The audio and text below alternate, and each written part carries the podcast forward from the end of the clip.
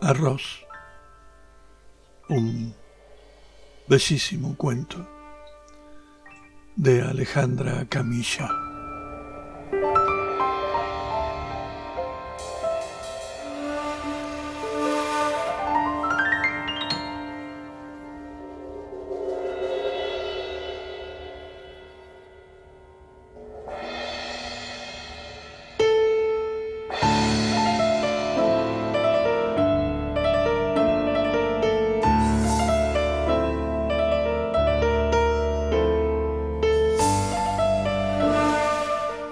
Hoy es jueves y los jueves almorzamos juntos.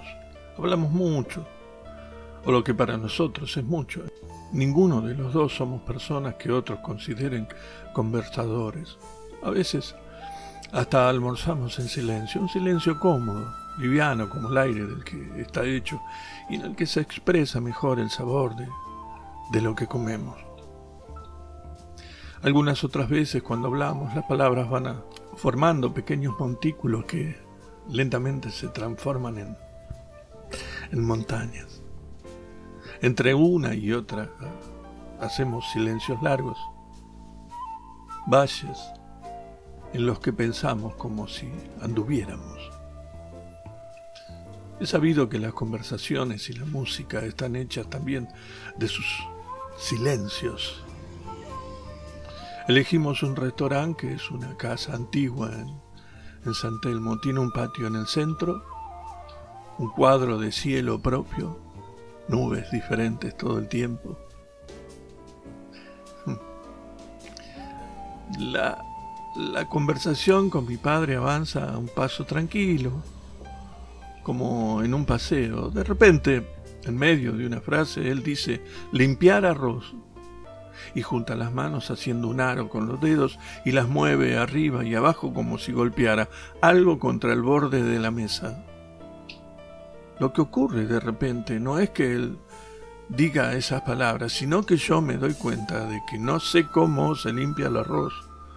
Lo que ocurre de repente es que me doy cuenta de que sé muchas cosas de él así sin saberlas, apenas intuyéndolas. Sé que mi padre, en sus manos, debe estar sujetando un manojo de algo que yo no veo. Busco en mi memoria los campos de arroz que vi en Japón e imagino que el manojo debe ser de esa especie de juncos verdes. Deduzco torpemente que el arroz debe estar adherido a las plantas y al sacudirlo debe caer, como pequeños frutos o semillas. Así viendo los gestos de mi padre puedo llegar al pasado, a Japón o a la historia de mi padre que es la mía. Como miro cuadros impresionistas, sin buscar los detalles, sino la luz, la idea. Como conozco los árboles de la vereda de mi casa sin saber sus nombres, pero sin poder imaginar mi casa sin ellos, en las ventanas. Así converso con mi padre. Segura y a tientas. Él dice, por ejemplo, que este país es un niño, 200 años apenas. Y junto al niño yo veo a un Japón viejo, con manos en los que la piel cubre y descubre la forma de los huesos. Si él se agarra la cabeza cuando dice que corrían por campos de té, yo sé que pasan aviones por el cielo que no veo y que bombardean. Miramos el menú y elegimos platos que vamos a compartir.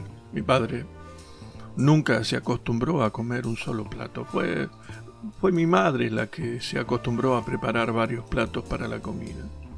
Después hablamos de libros. Él está leyendo Las Benévolas, un libro que lleva consigo a, a donde vaya. Mi padre siempre lleva un libro y, un diccionario con él. A mí, que nací y me crié en Argentina, me da pereza buscar palabras en el diccionario. A él no. El español de mi padre japonés es más vasto y más correcto que el mío.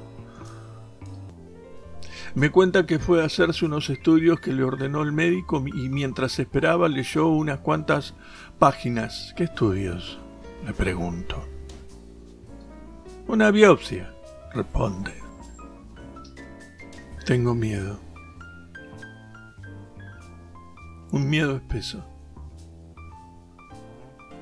Siento lo que está al acecho y una certidumbre parecida a la de que al día lo sucede la noche, una especie de vértigo. Todo lo que no pregunté en años vuelve a mí, cada pregunta vuelve y trae otras.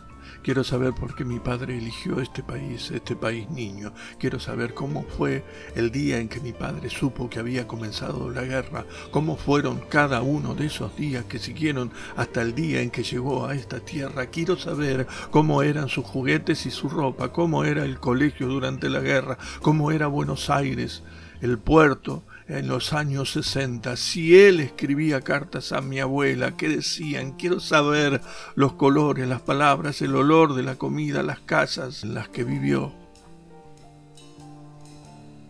Una vez me contó que cuando recién había llegado, no se metía en la bañadera, sino que se lavaba fuera de ella y solo se sumergía en el agua cuando estaba limpio.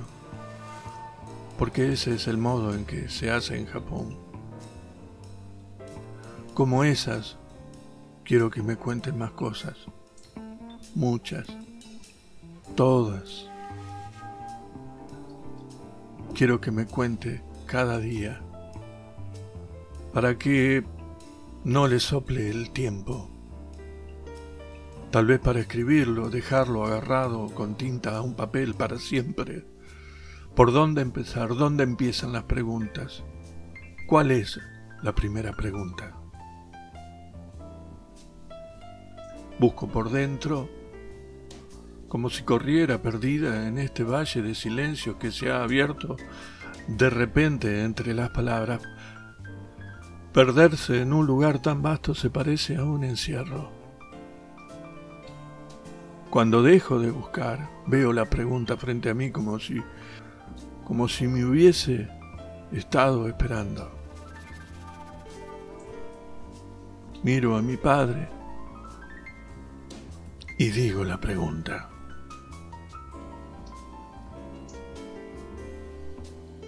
Él sonríe, sonríe. Toma un papel de entre las hojas de su libro y saca un lápiz negro del bolsillo del saco que lleva puesto. Dibuja líneas muy juntas, algunas paralelas y otras que se entrecruzan, luego otra perpendicular y ondulada que, que las corta cerca de un extremo. Son las plantas de arroz en el agua, sí. Después hace unos círculos muy pequeños en las puntas, los granos. Me dice que se van llenando y vuelve a trazar las líneas, pero en lugar de rectas, curvas en los extremos, las plantas cuando el arroz madura. Cuanto más lleno está uno, cuanto más educado es, más humilde debe ser, dice. Uno debe inclinarse como la planta de arroz por el peso de los granos. Luego extiende las manos y los brazos y lo mueve paralelos al piso. Se colocaban grandes telas sobre el campo, dice. Yo las imagino blancas, ondulándose apenas como, como se mueve el agua cuando, cuando es mansa. Él vuelve a poner las manos como si agarrara un pequeño atado y lo sacude como hizo antes contra el borde de la mesa. Ahora veo claramente. Casi puedo tocar esos granos de arroz que se desprenden.